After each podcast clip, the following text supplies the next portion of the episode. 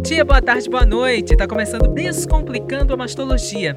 Eu sou Adriana Costa e junto comigo as médicas Rosana Paiva e Rafaela Montenegro vão explicar de forma descomplicada o universo de doenças e tratamentos das mamas. Tudo isso num podcast rápido e descomplicado que funciona como extensão do seu consultório médico. Rossana, no universo popular da mastologia, digamos assim, fala-se muito em câncer de mama. Mas quais outros problemas também podem ser considerados comuns em se tratando de seios? As doenças benignas, que a gente chama, elas são bem mais comuns, inclusive, no nosso consultório, no nosso dia a dia, do que propriamente o câncer. Então, a mais comum que a gente pode falar que é a dor mamária. É o que as mulheres mais queixam. Chega, olha, eu tô com dor. Eu tô com dor, eu não sei o que é, e a gente vai começar a fazer toda a investigação daquela dor, que na maioria das vezes é fisiológico, ou seja, é normal, principalmente as mulheres que menstruam. Essa é uma das principais procuras, os sintomas que atingem, digamos assim, as mamas. Outra questão muito comum são os cistos mamários, os nódulos mamários, as mamas axilares, que é aquela gordurinha que tem na uhum. região uhum. abaixo da, da axila, que muitas mulheres reclamam, tanto esteticamente como na época do período da menstruação, que fica dolorindo, não consegue baixar os braços. Então, realmente é o que é mais comum. E as mastites, que são as inflamações mamárias. Mas, doutora Rafaela, esses problemas considerados menores, eles podem vir a se tornar câncer? Essa é uma excelente pergunta, porque é uma que eu escuto diariamente no consultório. E a resposta é não. Então, o nódulo benigno, ele tem a natureza benigna e ele não evolui para câncer. Assim como o nódulo maligno, ele já nasce câncer.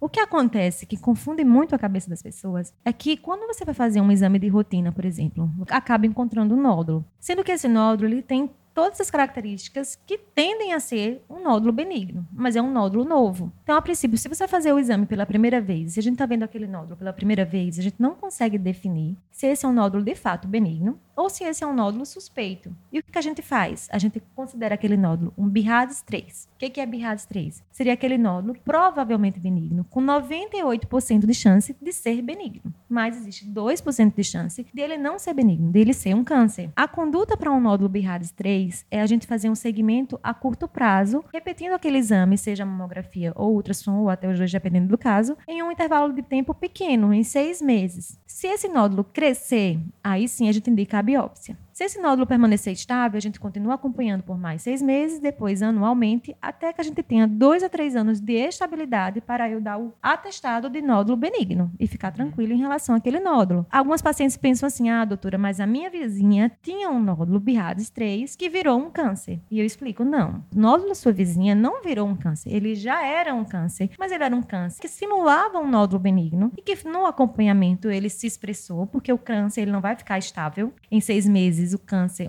tende a crescer né, ao longo do tempo. Por isso, esse período de seis em seis meses, depois de ano em ano por três anos, porque se vier a ser um câncer, já era um câncer, e aí as pacientes te perguntam, mas se pode ser um câncer, não vai biopsiar agora por quê? Não vou biopsiar agora porque a chance é muito pequena, é 2%. Mas se vier a ser um câncer, já é um câncer hoje. E de seis meses de segmento não vai fazer com que a gente perca a chance. Vai fazer a diferença, né? Imagina se a gente fosse fazer biópsia para toda mulher que tivesse nódulo com cara benigna. Com cara de três. A gente, como não só eu e Rossana, isso aí é consenso mundial. Qualquer lugar que você for, aqui nos Estados Unidos ou no Japão, um nódulo BIRADS 3, é ele vai ser seguido. A gente vai fazer o controle. Agora, é importante também dizer que esse exame ele tem que ser feito em um bom local. Porque, às vezes, o que acontece, isso é, isso muito, é muito comum. Importante. O exame é feito num local por um médico que não é experiente. E aí ele coloca BIRADS 3 no laudo, mas lá a imagem é um nódulo de BIRADS 4. BIRADS é um sistema que a gente usa internacional para usar os mesmos termos na hora de descrever um nódulo. Então, eu achei um nódulo. Os termos que eu vou usar para descrever esse nódulo vai ser o mesmo termo que a Rosana vai usar, que o pessoal nos Estados Unidos vai usar. É, é uma linguagem médica, né? Que, na verdade,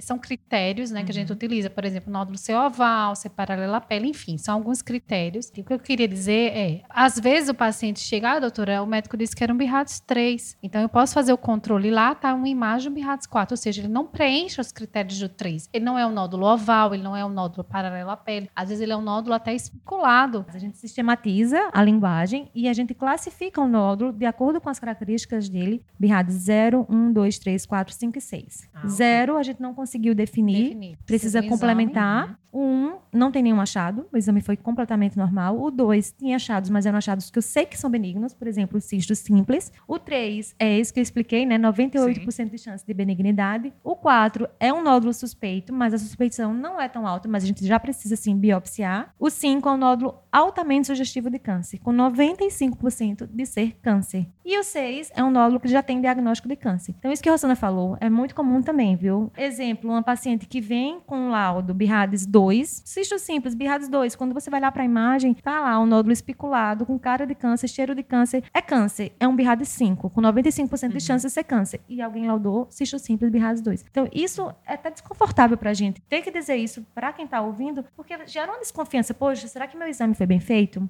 E a gente fala, por isso que é importante você fazer numa clínica de referência, que seja referência para mama, porque exame de mama não é fácil. E levar para o seu médico, né? Porque é, aí sim. levar também a imagem. Então, às vezes o paciente chega só com o laudo e a imagem não. Então, para a gente é mais importante a foto do exame, a foto da ultrassonografia, a foto da a chapa, como dizem por aí, a chapa, raio-x. É, raio isso, porque às vezes o laudo, a película, ele né? pode estar tá lá dizendo, olha, benigno, BIRADES 3, controle com seis meses, mas a imagem não é de 3, é uma imagem para iniciar logo a biópsia. Então, a importância do mastologista, porque às vezes o médico generalista, o clínico geral, não porque ele não seja uma pessoa experiente, mas ele não tem às vezes essa visão, esse olho que o mastologista tem de olhar para a imagem e dizer, olha, isso aqui não é 3 não, isso aqui é um 4, e aí a gente tem que passar por uma biópsia. E é por isso que eu falo que quem pode que tenha um mastologista para chamar de seu. E esse foi o Descomplicando a Mastologia, um podcast onde as médicas Rosana Paiva e Rafaela Montenegro explicam de forma descomplicada o universo de doenças e tratamentos das mamas. Eu sou Adriana Costa e encontro vocês no próximo episódio, que acontece aqui, na extensão do seu consultório médico.